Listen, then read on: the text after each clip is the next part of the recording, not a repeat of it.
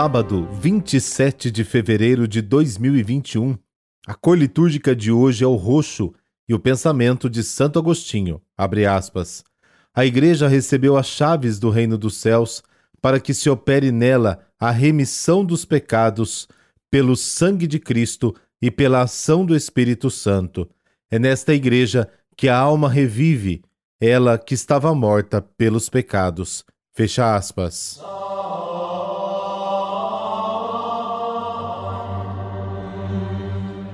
Pelo sinal da Santa Cruz, livrai-nos Deus, nosso Senhor, dos nossos inimigos. Convertei para vós, ó Pai, nossos corações, a fim de que, buscando sempre o único necessário e praticando as obras da caridade, nos dediquemos ao vosso culto. Amém.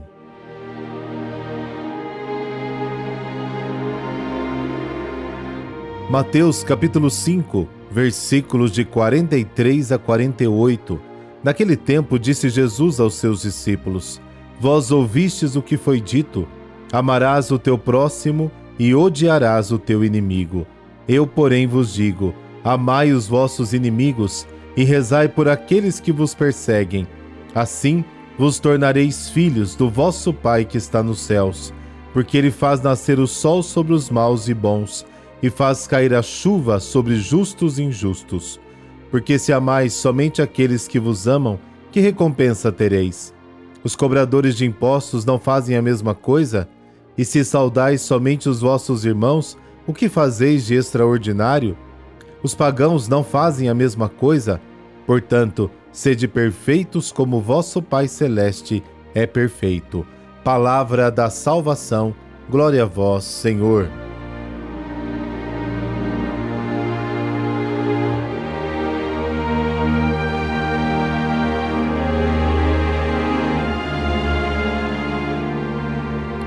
O mandamento do amor, estendido a todos, é o cumprimento supremo da lei. Jesus chegou a esta conclusão depois de falar de eliminação da raiva e reconciliação imediata, de verdade e sinceridade nas relações interpessoais e até a renúncia de si mesmo. O princípio do amor ao próximo é ilustrado com dois exemplos práticos: orar pelos inimigos e saudar a todos, sem discriminação. A maior sinceridade de amor é pedir a Deus bênçãos, até pelos inimigos. Este ápice do ideal do Evangelho só pode ser compreendido à luz do exemplo de Cristo, Lucas capítulo 23, e dos seus próprios discípulos, Atos capítulo 7. Aquele que ora por seu inimigo se prepara bem para estar perante Deus. No sentido cristão, a oração é a recompensa que o inimigo recebe em troca do mal que ele fez. O mandamento do amor aos inimigos revoluciona o comportamento tradicional do homem. A benevolência cristã não é filantropia, mas participação no amor de Deus. Sua universalidade só se justifica sob esta luz, para que sejais filhos de vosso Pai. E ainda, sejam perfeitos, como vosso Pai, que é perfeito, está nos céus. O cristão expressa seu parentesco com Deus da maneira mais certa e verdadeira, amando a todos, sem distinção. O amor aos inimigos é a essência do cristianismo. Santo Agostinho nos ensina que a medida do amor é amar sem medida, isto é, infinitamente, exatamente como Deus ama. A perfeição de que fala Mateus é a imitação do amor misericordioso de Deus para com todos os homens, mesmo que sejam injustos. O cristão é uma nova criatura, segundo Coríntios capítulo 5, e já não pode agir segundo os seus instintos e caprichos, mas em conformidade com a nova vida em que foi regenerado. Jesus coloca como finalidade da perfeição a ação do Pai, que é algo inatingível. Ninguém consegue ser perfeito como o Pai. A imitação do Pai e, consequentemente, de Jesus é a única forma da ação cristã, a única forma de superar a moral farisaica. Ser perfeito como o Pai é imitar concretamente Cristo, a sua submissão plena e heróica à vontade do Pai e na sua dedicação aos irmãos. Portanto, é se tornando imitadores perfeitos de Cristo que alguém se torna imitador perfeito do Pai.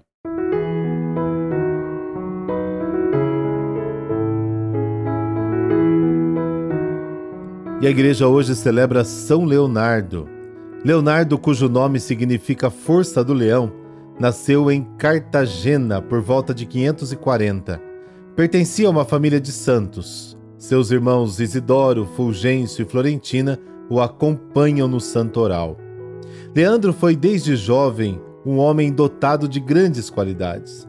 Tinha facilidade de falar em público e atraía a atenção de todos pela sua simpatia. Tornou-se monge, destacando-se pela oração, estudo e meditação. Eleito bispo de Sevilha, criou uma escola na qual se ensinavam não somente as ciências sagradas, mas também todas as artes conhecidas naquele tempo. Entre os alunos encontravam-se Hermegenildo e Recaredo, filhos do rei visigodo Leovigildo. Ali começou o processo de conversão. Eles abandonaram o arianismo. Leandro precisou exilar-se por causa da conversão deles, pois o rei passou a persegui-lo. O jovem de Sevilha aproveitou para escrever livros contra o arianismo, provando que Jesus Cristo é Deus verdadeiro e que os hereges estavam equivocados. Quando melhorou a situação, Leandro voltou para Sevilha. E o que encontrou? Os filhos do rei haviam sido mortos por ordem do pai. Nos últimos anos de sua vida, o rei visigodo aconselhou bem seu outro filho, Recaredo, que seria seu sucessor no trono. O novo rei, aconselhado por Leandro, convocou o Concílio III de Toledo, no qual rejeitou a heresia ariana e abraçou a fé católica. Devemos a São Leonardo não apenas a conversão do rei, mas também por ter contribuído para ressurgir a vida cristã por todos os confins da península. Fundaram-se mosteiros, estabeleceram-se paróquias pelos povoados e cidades. Novos concílios de Toledo deram sábias legislações em matérias religiosas e civis. Disse que Leandro foi um verdadeiro estadista e um grande santo. Ao mesmo tempo em que desenvolvia esse trabalho como homem de Estado, nunca esquecia que, como bispo, seu ministério lhe exigia uma profunda vida religiosa e uma dedicação pastoral intensa a seu povo pregava sermões, escrevia tratados teológicos, dedicava longos momentos à oração e à penitência e ao jejum. Quando idoso, sofreu muitas enfermidades, sendo a gota a doença que mais o atingiu. Tudo, porém, suportava com paciência. Morreu em Sevilha por volta do ano 600. Por intercessão de São Leandro, dessa bênção de Deus Todo-Poderoso, Pai, Filho, Espírito Santo. Amém. Um bom sábado para você. Até amanhã.